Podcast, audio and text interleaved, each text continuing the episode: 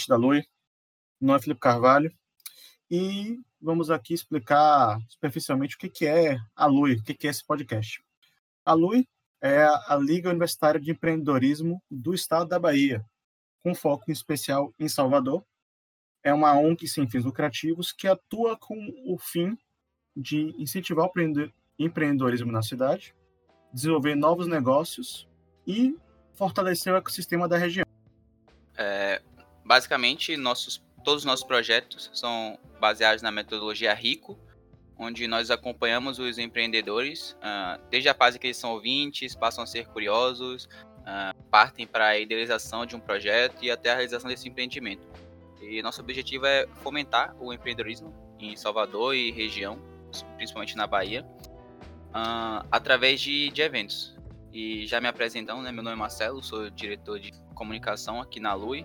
É, e eu sou responsável por essa parte de relacionamento com stakeholders, comunicação, mídias sociais e etc. E aí, fala um pouquinho sobre você, Felipe. Pronto, eu sou trabalho aqui junto com a presidência na Lui. Eu tenho também cuido dessa parte de relacionamento com entidades externas, governo, secretarias, e tem um trabalho também de desenvolvimento interno da Lui na parte de programação, criação de sistemas, em especial também porque eu tenho uma empresa de tecnologia que presta esse serviço, que tenta criar novos negócios, modelar novos negócios para o mercado. E hoje a gente está com um participante também, membro da Lui. Fala aí, Alexandre. Opa, bom dia, boa tarde, boa noite para todos aí também. É, meu nome é Alexandre e eu sou integrante do time de projetos da Lui, da diretoria de projetos. E lá, basicamente, a gente é responsável por estar tá tocando os eventos, né, planejando, organizando e tá na frente desses eventos, além de rodar capacitações internas e sempre tá desenvolvendo aí, ajudando a desenvolver tanto a equipe quanto é, espalhar o espírito empreendedor pela cidade de Salvador. Legal, legal, legal. Hoje a gente veio aqui fazer um, um experimento meio diferente da última vez, que a gente abordou mais um tema específico. Hoje a gente, aproveitando o espírito de retorno da NBA que está chegando a gente, eu e Marcel somos grandes, eu e Alexandre somos grandes fãs, e a gente pensou em, tendo conversas e tal, em como talvez a gente pode às vezes olhar para uma coisa que está próxima da gente, né, no caso o esporte, e trazer ela para nossa realidade de negócios. E as ligas americanas, elas são um grande celeiro de produção de modelos de negócios bem interessantes que podem ser utilizados no seu negócio local. Então, a gente vai aqui um pouco conversar sobre essas ligas, como funcionam esses negócios e de que forma você, empreendedor ou aspirante empreendedor, pode aplicar essas ideias, essas estruturas dentro da sua própria realidade.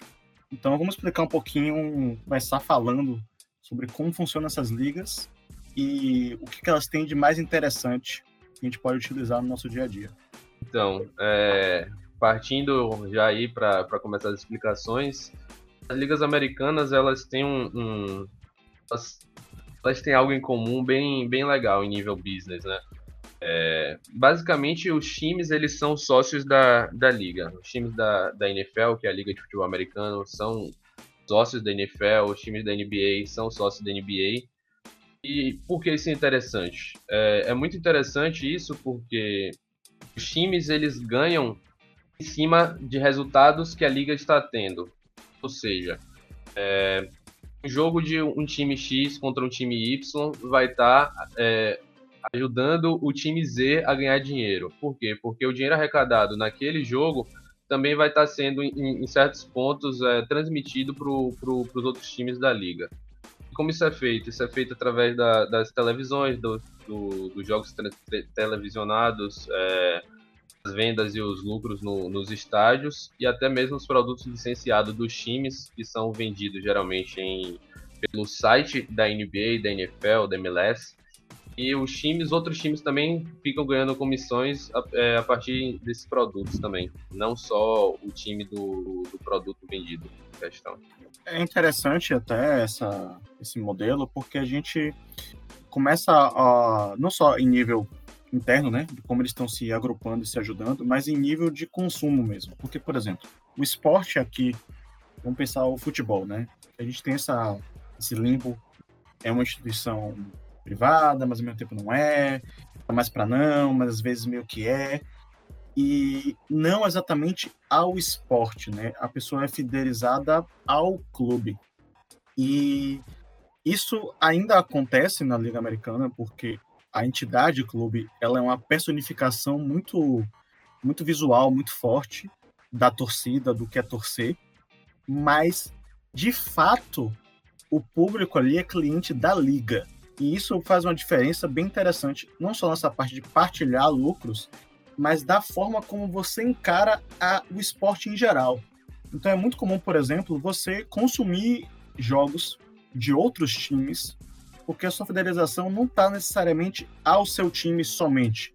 Você gosta do esporte, da, daquela liga específica. Mais do que o próprio esporte, assim, mais do que você, sei lá, gosta, você foi de basquete e querer ver um bom jogo de basquete, você tem interesse, interesse de ver um jogo de basquete que seja daquela liga, que tenha que aqueles times vão eventualmente disputar com o seu, que existe aquele patamar de qualidade que a liga está garantindo, em que todos os times são mais ou menos equilibrados e têm talentos interessantes que você pode enxergar. Então, assim, isso cria um padrão de qualidade para o consumo do esporte como um todo muito elevado, o que é uma coisa que não acontece muito no futebol brasileiro, por exemplo. Muitas vezes um time, uma pessoa que, sei lá, seja flamenguista, talvez não vá acompanhar.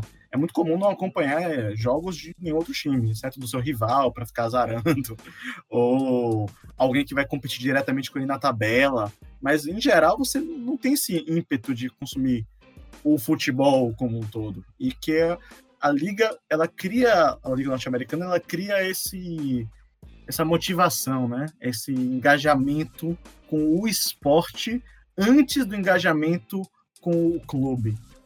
Aí, puxando, Felipe, é, puxando até para exemplo do, do, futebol brasileiro, como você falou, é muito comum é, nós torcedores do, do, de um time, quando olhar, quando a gente vê o, o estádio do, do, time rival vazio, com, a capacidade tipo, muito abaixo do que poderia estar né, tá completo, é, a gente achar engraçado, a gente achar, pô, tem que ser assim mesmo, não tem torcedor, não tem torcida, time pequeno, papapá. Ah, para as ligas americanas, para os times das ligas americanas, isso não é interessante. Por quê? Porque o, o, estádio vazio vai estar tá te prejudicando.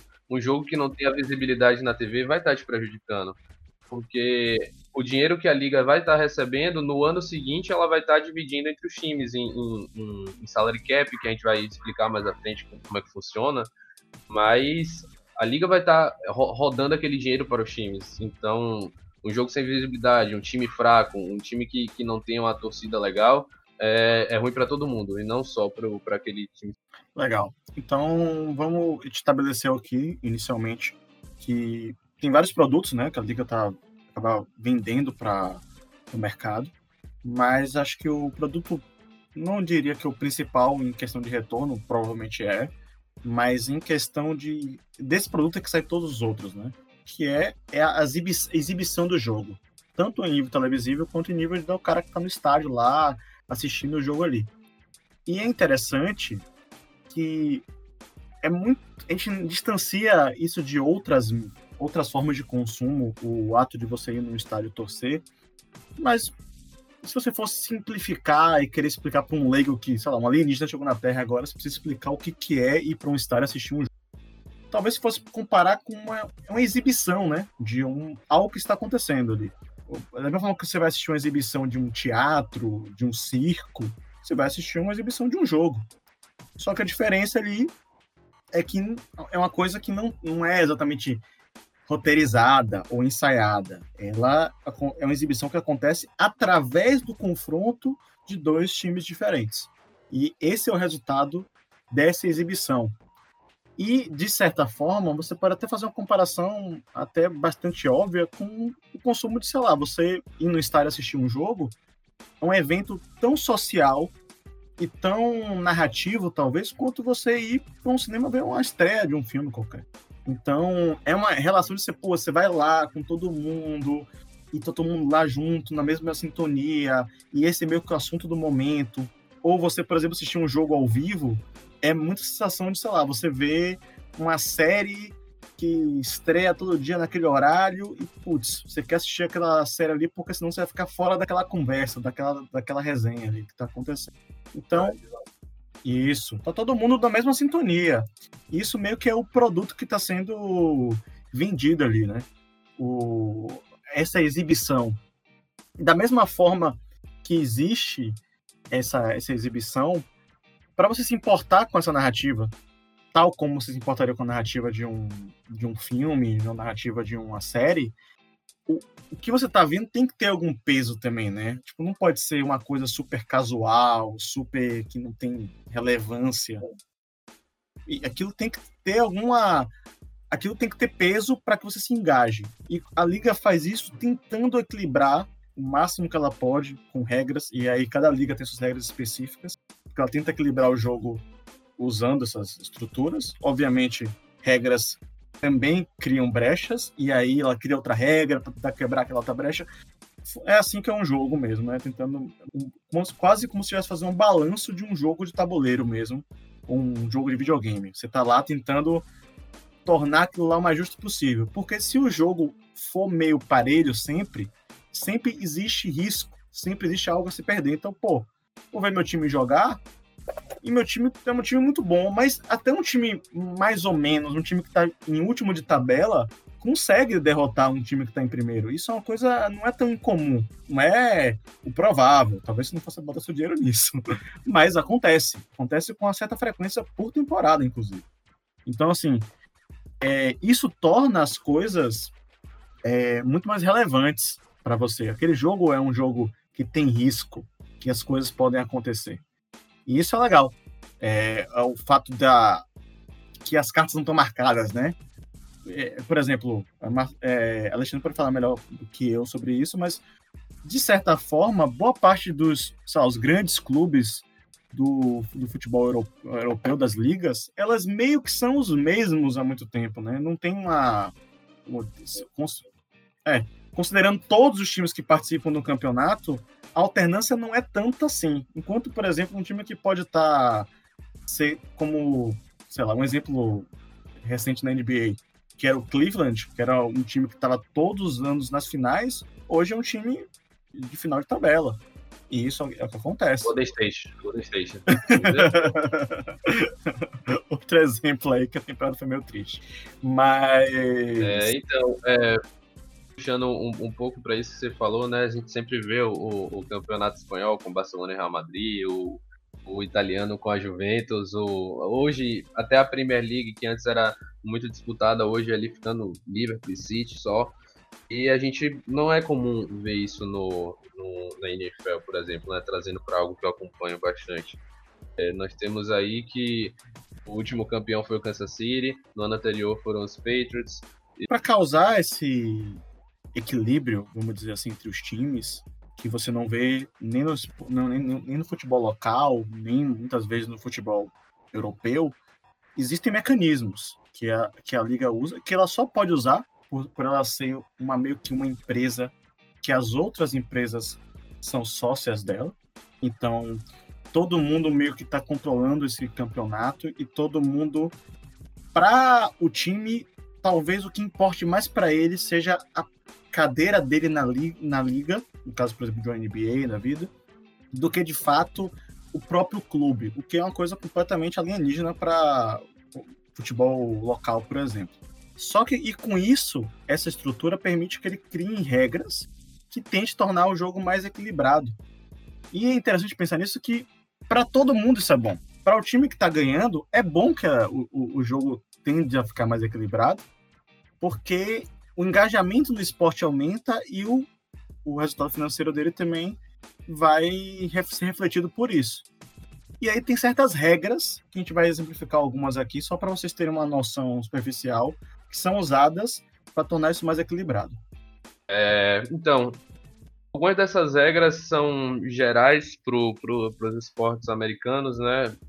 Variando uma coisinha ou outra. Mas, enfim, vamos lá. A primeira delas, que é bem comum, é o salary cap. O que é o salary cap? É o, a sua folha salarial máxima que você pode gastar com, com o salário dos jogadores e da comissão técnica. O salary cap ele é igual para todos os times da, da, da liga. Então, o campeão do, do Super Bowl, né, que é a final da NFL, ele vai receber a mesma, ele vai ter a, a mesma quantidade de, de na folha salarial para gastar do que o último colocado. Então isso, isso acontece para quê? Para que o, o, time que, que ficou em último ele tenha a capacidade no outro ano de poder estar tá também tendo um, armando um time forte para se é, renovar e, e poder estar tá brigando pelo título. E aí o que a gente pode puxar do salary cap pro, pro business que a gente linkou logo no início é que o salary cap ele aumenta ano a ano de acordo com o que a liga arrecadou no ano anterior. Ou seja, se a liga tiver um crescimento de engajamento, tiver mais gente assistindo, mais gente comprando o, o, os produtos e os serviços da liga, os times vão estar tá ganhando folha no salary cap, vão estar tá ganhando folha salarial, né? Vão estar tá ganhando dinheiro para poder estar investindo nos jogadores. Então, para os times é legal que, que a, a, liga cresça e não é legal que, que tenha times fracos e que não tenham visibilidade. Outro ponto importante que cabe dentro do salary cap é que os times geralmente têm uma folha, é, uma porcentagem mínima em relação a essa folha salarial que eles têm que gastar. Por quê? Porque para a liga, para os outros times, não é interessante você ter um time que, que gaste, sei lá, 50% do, da folha salarial. Porque como é que esse time que tem 50% da folha salarial, ele vai estar tá disputando com um time que usou 95%, 99%? Ele não vai disputar, ele vai, vai ser o último e, e, e não é interessante. Ele vai, vai perder é, é, telespectador no estádio quando o jogo for transmitido na TV, não vai ter um engajamento. E se for transmitido na TV, né? Vamos combinar. E, porque é isso, quando o time o time tá fraco, a gente vê muito isso. É, tem o, o, o, Sunday Night Football, né? Que é o, o, horário mais, mais nobre da, da TV, que é o jogo de domingo à noite os times que estão fracos, os times que não têm visibilidade, eles não jogam Sunday Night Football durante a temporada, basicamente. Ou jogam uma partida no máximo. Então, eles perdem esse potencial de, de telespectador e a liga perde, os times perdem. Então, vai tornando a liga competitiva, vai tornando a liga atrativa, vai trazendo mais pessoas. Na NBA ainda tem o max salary, que é o salário máximo que cada jogador pode receber. Então, é, você não vai estar, tá, você não vai ter time oferecendo, sei lá, 50 milhões em, em um jogador, sendo que o outro vai, vai, vai oferecer 30 milhões. Não, os times podem oferecer no máximo 40, então pronto. Quer pegar o jogador, fala, você vai receber 40 milhões de, de, de dólares e vão ter mais cinco times dando 40 milhões de dólares para ele. Ou seja, ele vai poder escolher para onde ele vai e os times vão ter condição de estar tá brigando por um jogador alto nível. Não é eu que só queria, vê... eu queria fazer uma observação nisso tudo aí, porque o espírito disso, maior, né, pegando tudo que foi dito e colocando num, num ideal único, que é os times todos estão competindo, isso falando de NFL e, NBA no geral. A então, NBA tem algumas regras de flexibilidade, a NFL tem outras menos. Mas comparando essas duas ligas, os times todos estão teoricamente competindo com o mesmo dinheiro.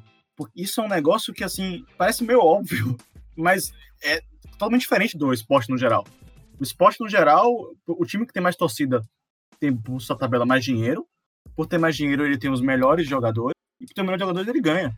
Essa é, é normalmente na, como funciona é, outras ligas, por exemplo, fora das majors, fora das ligas americanas. E isso cria distorções pesadas. Então a ideia é que todo mundo que esteja participando dessa liga as chances iguais. Não é porque um time vai ser mais rico, sei lá, um time que está em Nova York, tem um mercado muito mais aquecido, por exemplo, que, de, de patrocínio e tudo mais. Ele pode ter quanto dinheiro ele quiser, ele não vai poder usar essa grana para trazer uma galera para dentro do time. E isso. Exemplo disso, exemplo disso tem até o, o, Green Bay Packers, né, na NFL, que é um, um, um dos maiores times da, da, da NFL, em termos de tanto tradicional quanto de títulos e o mercado de Green Bay é muito fraco para NFL em termos de tipo torcedor e tudo, tipo, no geral não é um mercado muito forte, mesmo assim o time várias vezes chega tanto no Super Bowl quanto faz boas campanhas Perfeito. e muitos torcedores fora do, do da, dos Estados Unidos torcendo para o time em si. Para tornar justo. E aí tem outra outra regra que a gente que é usada também para tornar ainda mais equilibrado. Então assim, a galera que está indo mal na liga acaba ganhando alguns benefícios na próxima rodada, né? Na próxima temporada. Um deles, o mais claro e o mais óbvio, é o, é o draft. Explica um pouquinho aí. Então, é, uma coisa que é muito comum no, no, nos Estados Unidos e que a gente não, não tem muito costume aqui, pelo menos no Brasil, é investir no esporte universitário. Ou seja, a liga de futebol americano universitária é maior do que muita liga de futebol no mundo. A universitária, ou seja, você, os estádios ficam lotados para você ver um menino de 20 anos jogar futebol americano. Então, é, esses jogadores eles vão, vão se desenvolvendo, é levado muito a sério isso lá. E como o Felipe falou, o time que, que fica em, em, em, último na NFL, ele tem a primeira escolha no draft do outro ano. Ou seja, esse time que ficou em último, ele vai poder escolher o melhor jogador do futebol americano universitário na atualidade. Tem algumas regras para o jogador poder ser draftado, mas ele vai poder escolher o melhor jogador elegível para o draft.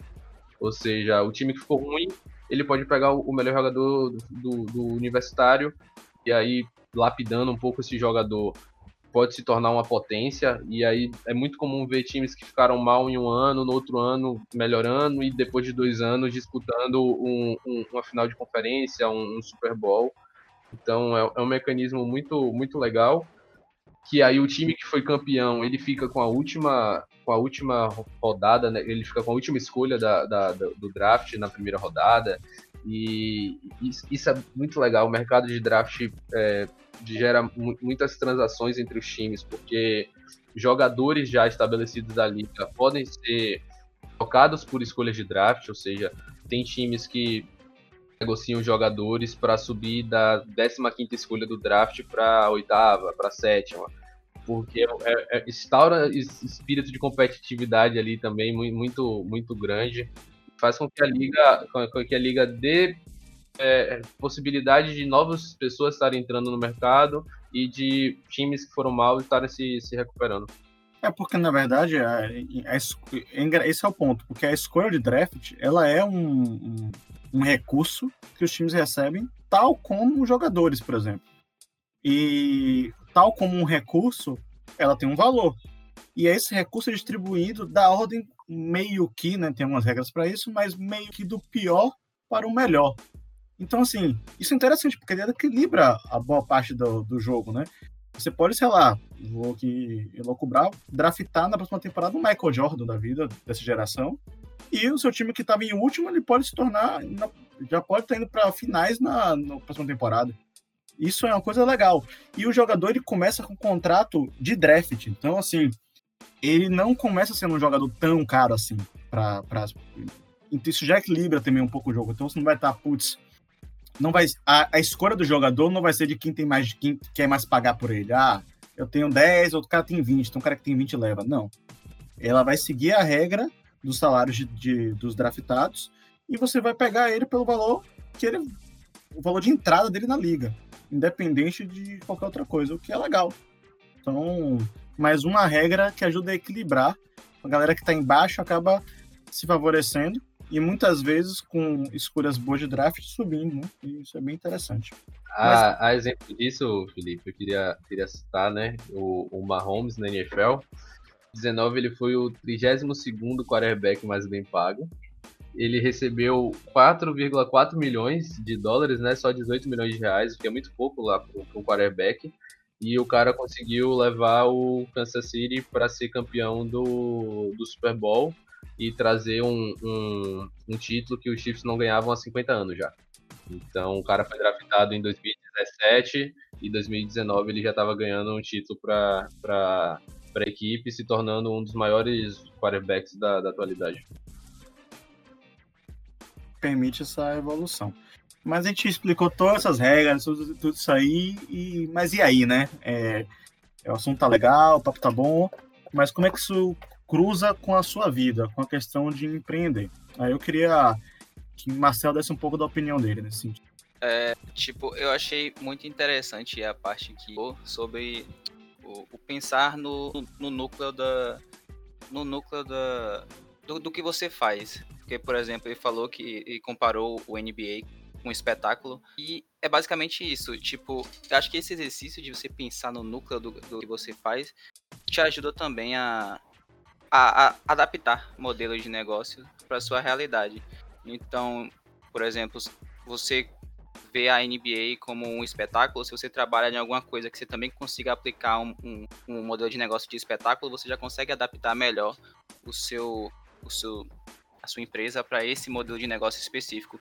E, e, é uma coisa que atualmente dá muito resultado, né? Porque, infelizmente, né, o Brasil está é, atrasado em relação ao resto do mundo, então você, já tem um, já consegue olhar o que os outros estão fazendo de certo e consegue adaptar para o seu negócio. E esse modelo de, de da NFL, do, da NBA, etc., está sendo aplicado também em é, esportes, esportes eletrônicos também. A, a Riot, é a dona do, do, League of Legends, já falou que no ano que vem vai ser uma, é, o jeito de, de competição vai ser similar também. Então, essa, essas inspirações eu acho que são muito produtivas. Então, mas agora que a gente já sabe né, como é que funciona esse modelo é, como é que a gente conseguiria aplicar esse modelo em específico em alguma coisa?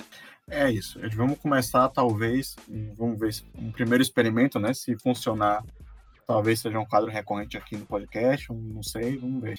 Que é tentar é, pensar um modelo de negócios ficcional. A gente faz muito isso na liga, né? A gente tem um evento específico para isso chamado Start. A gente usa várias metodologias. E uma delas tal, a, a, primeira que a gente vai normalmente aplica é uma metodologia simples, que todo mundo aqui provavelmente conhece, alguns nem chamariam de metodologia, que é a, a ideia de brainstorming. No caso do Start, depois a gente acaba meio que aplicando outras técnicas para poder lapidar e, de fato, tirar um conteúdo disso. Mas aqui a gente vai se até a questão do, do brainstorming, até pela dinâmica mais descontraída. E o brainstorm, vamos dizer assim, a proposta desse brainstorm é o seguinte: adaptar esse modelo de negócios para uma realidade possível se implementar numa pequena, média, grande cidade. A gente está pensando muito aqui no mercado de Salvador, que é onde está inserido, mas é, não querer ser uma coisa específica daqui, sabe? Você não vai trabalhar, sei lá, com o mercado de, não sei, capoeira, tá ligado? Não é esse o ponto. A gente está querendo focar em uma coisa que seja comum a cidades, e que talvez você possa rodar um projeto desse parecido no lugar onde você está. E o que a gente pensou previamente, a gente meio que já trapaceando um pouco no jogo aqui, já chegou com uma ideia mais ou menos pronta que a gente discutiu previamente, que é a gente não aplicar essa ideia para o mercado de hambúrguer. Isso parece meio esquisito no primeiro momento, mas a gente vai começar a explicar de que forma isso poderia ser operacionalizado e quais são os ganhos que isso se dá, né? Eu acho que uma coisa interessante, né, de, de se falar é que, tipo, a gente está tentando aplicar o modelo do business do NBA nesse mercado de hambúrguer, mas para você pegar só como um exemplo que, do que, que a gente está fazendo, que poderia ser um, uma outra coisa totalmente diferente, aplicado em, outra, em outro modelo totalmente diferente, em outro business totalmente diferente. Mas essa parte de você pegar uma coisa que está dando certo e adaptar para a sua realidade é o que a gente está tentando passar aqui. Até porque a gente trabalha muito com modelagem de negócios e muitas vezes as pessoas é, tentam chegar com um modelo de negócios diferente, né? Mas é um diferente que às vezes cai no mesmo, sabe? A gente já viu vários daqueles. Tipo, o cara chega com uma ideia super inovadora e a gente que está trabalhando com pessoas semanalmente, vendo ideias e modelos e, e, tudo mais, a gente fala, putz, isso aqui não é inovador não, cara. A gente tá vendo isso várias pessoas tentando fazer a mesma coisa que você. O que não é necessariamente algo ruim, né? Pode ser que muitas pessoas tentam fazer e todas consigam, ou as melhores consigam e tá tudo certo. Mas quando você vai para uma coisa que seja por tabela diferenciada, é, isso já meio que dá uma valorização no mercado, porque assim, você vai chamar a atenção. O que a gente falou semana passada da questão de brand, marca e tudo mais, tem muito a ver com o que a gente vai falar aqui também. Porque quando você parte para uma ideia diferente, você ganha um apelo de, de marca muito mais forte do que se você está fazendo mais do mesmo, sabe? Mais do mesmo, ele precisa ser muito bom e ser não só ser bom, né, mas ter a qualidade muito bem reconhecida para funcionar. quando você parte para algo diferente, ele tende a funcionar mesmo com coisas mais adversas. Então, a gente meio que está aqui pensando como funcionaria o modelo de negócios e a base que a gente falou foi o seguinte: pensa em várias hamburguerias e elas estão criando meio que uma empresa matriz, que a gente vai chamar aqui, na falta de nome melhor, ou pela falta de criatividade nossa, de Clube do Hambúrguer, ou Duelo de Hambúrguer, o que você achar melhor nesse sentido? Clube do Hambúrguer. Duelo de Hambúrguer? Eu gosto mais do Clube do Hambúrguer. Clube do Hambúrguer. É, então vou ficar com o Clube do Hambúrguer. Daria pra fazer uma carteirinha de VIP. Eu sou Porra. hambúrguero. Porra, isso é legal. Clube do Hambúrguer e tal. e aí, qual é a ideia central disso? Você vai ter. Vamos criar um número pequeno aqui de hamburguerias. Vamos pensar umas 6, 8, talvez, para não ficar oito, tão não. difícil. 8. 8, então. E aí, o que acontece?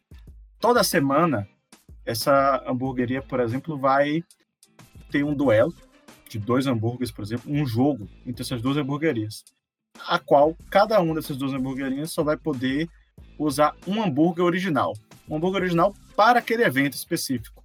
Então, esses hambúrgueres vão duelar. Esse pode ser um duelo online, então quem está mais comprando, quem ah, vai ter meio que uma loja específica do clube do hambúrguer e ele vai monitorar as vendas, né, dos, dos dois hambúrgueres. Pode ser uma coisa que vai ter um, um foi ainda até de Alexandre de ter um evento específico em um dia. Pode explicar, explica essa ideia melhor para a galera ouvir. Então, é, trazendo um, um, pouco, eu pensei um pouco trazendo a, a ideia da, do Masterchef, né? A gente colocar disponível lá um, um, onde, onde, pudesse ser visto de um lado os chefes da hamburgueria A fazendo os hambúrgueres e do outro lado, tipo, logo nas costas vão ter o chefe da hamburgueria B fazendo o, o, os hambúrgueres dele também. E vai, gera todo aquele clima de torcer, e aí você, pô, fica vendo o chefe ali fazendo, dá todo o, o clima, o clima de, de competitividade, dá todo o clima de, como você tinha falado ali, é experiência única. É, vai acontecer daquela vez, vai acontecer naquela sexta, aquele hambúrguer só, e depois não vai ter mais aquele hambúrguer. E aí não poderia ser mais feito aquele hambúrguer, mesmo que ele tivesse feito o maior sucesso, ele foi o único e se você não quiser perder a, a chance de talvez comer um hambúrguer desse no futuro, você vai, tá, vai ter que estar tá frequentando toda sexta para descobrir. Então, é tudo bem por aí. É isso. Então a ideia é que seria meio que, sei lá, uma hamburgueria tal. Isso é meio que até uma coisa meio que de esporte mesmo. De, pô, vamos supor, hamburgueria A. Nesse final de semana, sexta-feira, o, conf o confronto vai ser dentro de casa. Então vai os dois lá para aquela hamburgueria e eles vão vender naquela hamburgueria os hambúrgueres para todo mundo. Aí no outro final de semana vai ser na hamburgueria B. Bora, bora, Bora, bora eh, botar os nomes aí. Hamburgueria do Alexandre, hamburgueria do Felipe e hamburgueria do Marcelo. Mais... Pronto, perfeito. As três hamburguerias aí. Elas estão disputando. E aí, sei lá, no final de semana, teria as vendas. Então, só naquele final de semana que teve, vamos supor que o jogo foi na sexta, esse duelo, e no sábado e domingo tá liberado online, a, a venda online daquele hambúrguer. E os que tiverem mais venda online e, e a venda no dia, né, lá, soma os dois e, sei lá, ele ganha meio que ele ganha esse duelo, ganha um ponto. E aí vai indo na classificação até que tenha o, o campeão, a gente pode fazer os playoffs, e aí você pode pirar como você quiser. Mas qual é a ideia disso tudo por trás, a parte de business mesmo? O que, é que você ganha com isso tudo? Ou eu tô em vez de eu vender meu hambúrguer só meu, eu vou estar tá meio que vendendo, promovendo do outro cara, talvez eu não ganhe com isso. Então, primeiro a gente tem que diferenciar essa ideia de um marketplace não é um marketplace, porque o número de pessoas é limitado. O cliente do clube de hambúrguer, ele sabe, são cinco hamburguerias, cinco entram, uma sai, tá ligado? É, esse é o sentimento. Ele conhece os times que participam, ele, ele é engajado com os times que participam. Então, sei lá, Alexandre tem o time dele do, de, da NFL, eu tenho meu time da NBA. Mas eu sou engajado com os times da NBA de formas diferentes é, Alexandre é engajado com os times da NFL de formas diferentes e a gente gosta deles, a gente tem familiaridade, a gente até por conhecer começa a gostar pouco daquele jogador ali, de outro time que não é o que você torce, e você vai lá e tá torcendo. Então, às vezes, sei lá, seu time perdeu no, nos playoffs, não finish, não classificou, mas tu vai acompanhar o jogo e seguir outro time, porque isso é o que gente faz.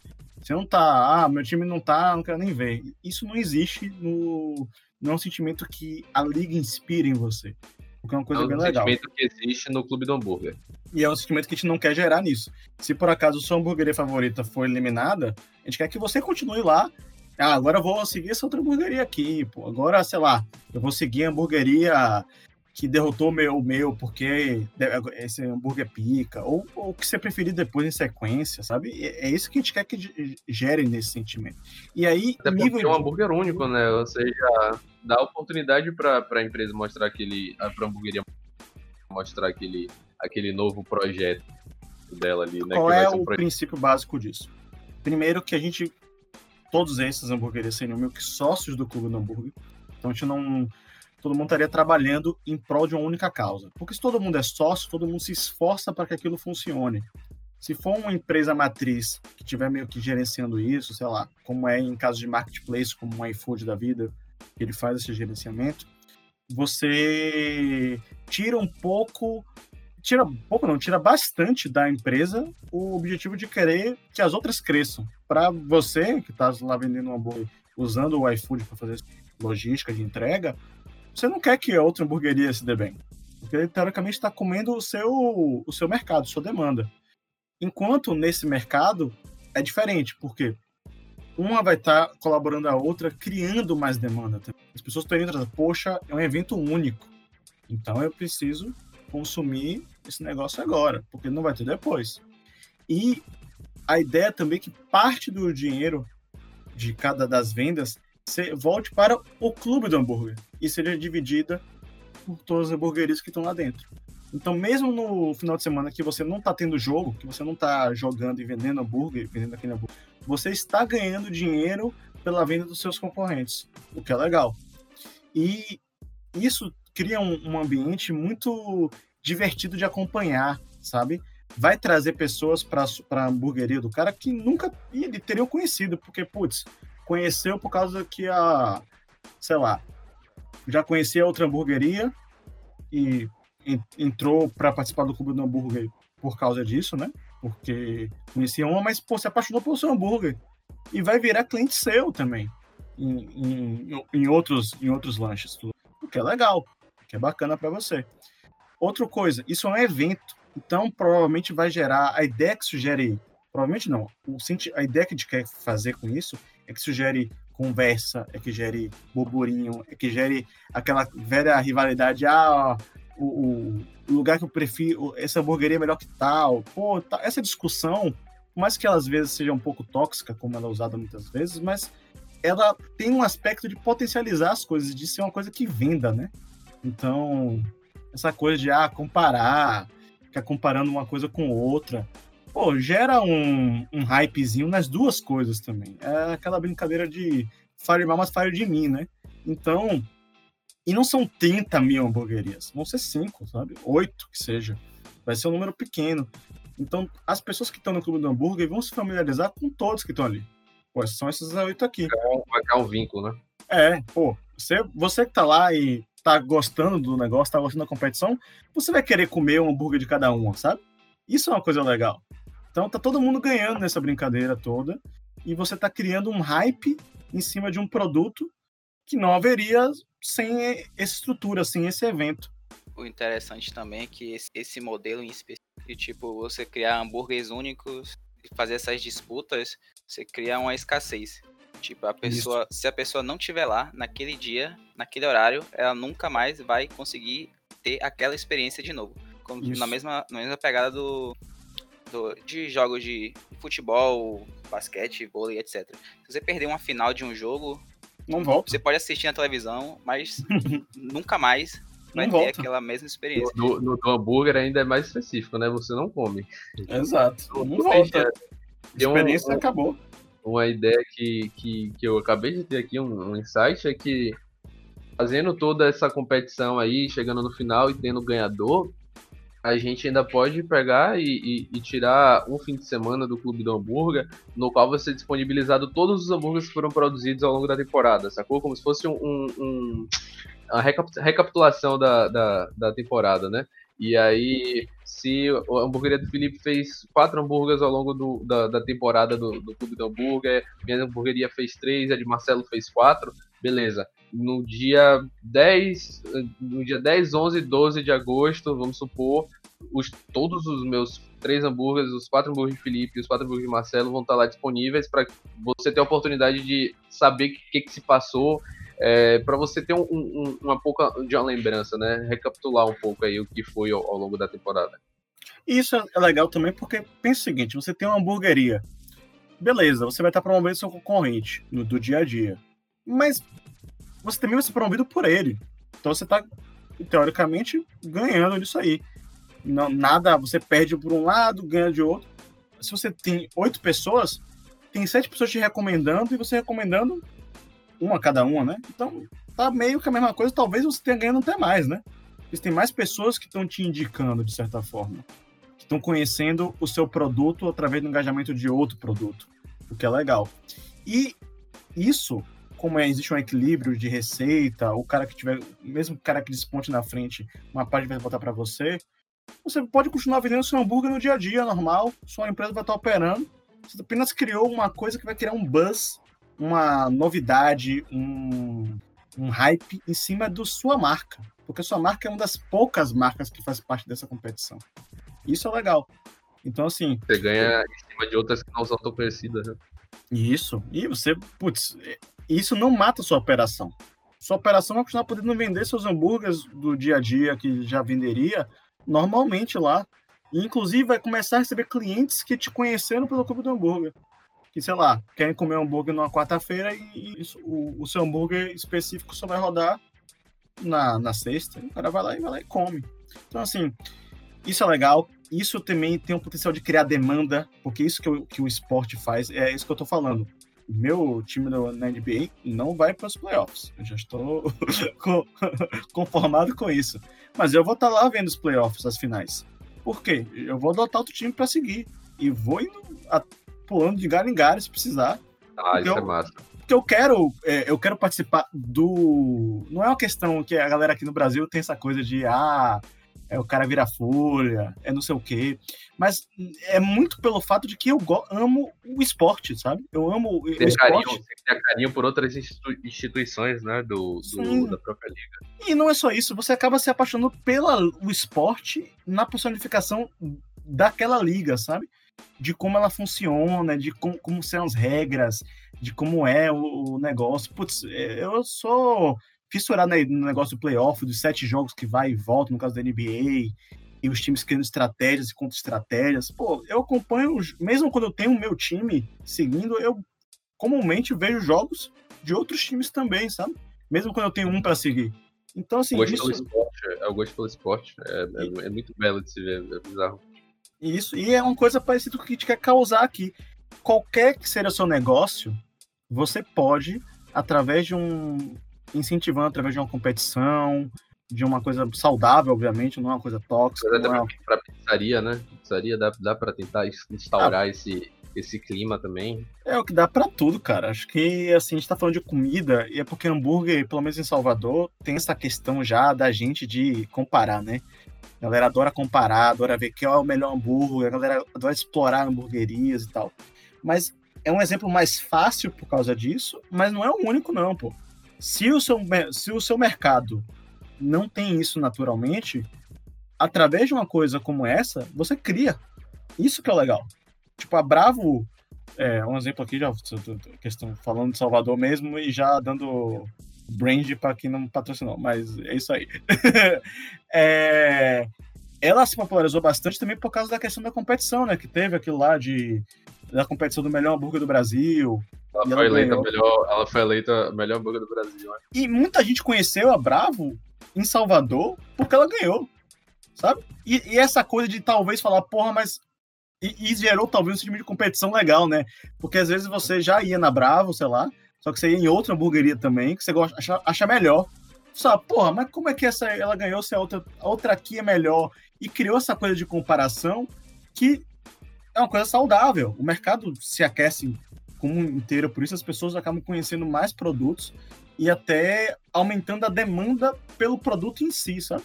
Então, tudo isso junto e misturado consegue gerar uma, uma coisa muito interessante. Então, assim, é, fechando o tema, se vocês quiserem fazer considerações sobre isso, estejam à vontade. Não, acho que a, a, gente já, já discutiu muita coisa, até dá para trazer outro podcast depois, se for o caso, em relação a isso. Mas a, a, a, ideia foi passada, né? A ideia é que a ideia passada é, é competição, você pode levar ela para um lado ruim, vamos dizer assim, em termos financeiros, de business, ou você pode dar a mão para a competição assim e falar, vamos andar de, de mão dada a competição e vamos fazer com que isso dê dinheiro para todo mundo, né? Eu ganhe em cima disso, mesmo eu sendo o pior ou sendo o melhor. Basicamente isso. Tem, é, essa parte de competição nem sempre ela é maléfica. Muitas vezes ela é benéfica. Nesse exemplo que a gente tentou trazer do, da hamburgueria seria benéfica. Um exemplo que aconteceu, eu, eu não lembro, tô até procurando aqui, mas eu não achei qual era o nome do lugar. Mas, tipo, é uma ilha aí famosinha por levar a galera pro Spring Break e tem festa basicamente todo dia. É, pra galera que tá de férias na, na faculdade. Tipo, antigamente ela não era isso tudo. Até que a galera que fazia as festas lá resolveram se organizar melhor e, tipo, em vez de ficar um concorrendo com o outro, para um querer tomar o cliente do outro, eles organizaram em todo quando a pessoa se inscrevia, é, participava de todas as festas em todos os lugares e, tipo, isso fez explodir o, a quantidade de viagens para aquele lugar e o lugar se tornou como se fosse um paraíso para essas festas de, se não me engano, é Spring Break, mas não tenho certeza. Sim. É, é isso, velho. É um negócio legal, porque, tipo, eu imagino que eles continuam ainda competindo pela atenção das pessoas, mas é, você, eles criam uma, uma, um sentimento de, bora, bora conhecer tudo, sabe? Em vez de conhecer um só. Isso é legal, porque todo mundo ganha com isso. E não só isso, você talvez na hora de escolher o seu lugar de passar as suas férias, você vai escolher aquela ilha que você vai poder, através de um sistema desse, conhecer várias coisas, né? Várias festas, várias coisas assim, em vez de escolher um, um, outro lugar onde você vai ficar preso, refém ou de uma festa, de uma organização, né? Acho que eu acho que o sentido é mais ou menos o mesmo. Enfim, acho que é isso, né? Eu acho que é o seguinte, só para finalizar 100% o tópico, o que a gente queria com esse exercício todo é, no final das contas, que você que está empreendendo ou pensa em empreender, olhe para o lado, sabe? É, não fique, não caia no lugar comum. Não queira fazer o que estão fazendo. É para você se inspirar em, em, ideias diferentes, mas não necessariamente ideias diferentes de, sei lá, o, o, dentro do seu nicho, que já estão validadas lá. Às vezes você tentar criar um, uma coisa que seja fora do seu nicho, vamos dizer assim, que você nunca viu ninguém fazer isso para, sei lá, para hambúrguer, mas está vendo para esporte, putz, funciona, velho. Talvez de outros setores, tentar pegar coisas, porque assim, modelos de negócios interessantes tornam sua empresa, tendem a tornar, melhor dizendo, tornam da sua da execução do mas tendem a tornar sua empresa mais competitiva e por consequência mais lucrativa. Seja a sua empresa que está rodando, seja a sua ideia, o que seja. E às vezes também não querer outra lição que tira daqui é talvez não inventar um modelo de negócio do zero, né? Porque tem outro, outro extremo, né? O cara que acha que é o professor Pardal e ele vai inventar um negócio que nunca foi antes visto. E às vezes você pegar e copiar ideias, copiar os princípios de uma coisa que já funciona, que você já pode olhar as métricas, de olhar como as pessoas como as pessoas se relacionam com aquilo, obviamente produtos diferentes, realidades diferentes, mas aquilo já te dá um embasamento muito mais palpável do que você, sei lá, inventar um negócio da sua cabeça que você nunca viu e que você acha que vai funcionar, que é genial, e quando você vai testar, não, não era tão genial assim. Você, quando você traz essas experiências, você já dá uma certa confiança para o seu produto, e essa confiança vai fazer que ele tenha mais estofo, né? mais capacidade de sobrevivência, de, perfor de performance e, por consequência, de dar mais resultados e você alcançar o que você quiser. Então, eu acho que é isso. É, por esse podcast, que acho que ficou muito maior que o primeiro. Fica por siga aí. a gente nas redes sociais. Isso aí, siga a gente nas redes sociais. É, eu estou no Instagram, Felipe C137, Alexandre. Xande Underline Almeida, com dois As no final. E Marcelo não tem rede social, mas siga no Instagram da Lui. É o Aproveitando, siga a Lui. É, siga a Lui. Salvador, arroba Luiz Salvador. Isso. É o único diretor de comunicação do mundo que não tem Instagram. E, e a gente se vê por aí. Valeu. Abraço. Valeu. Alô.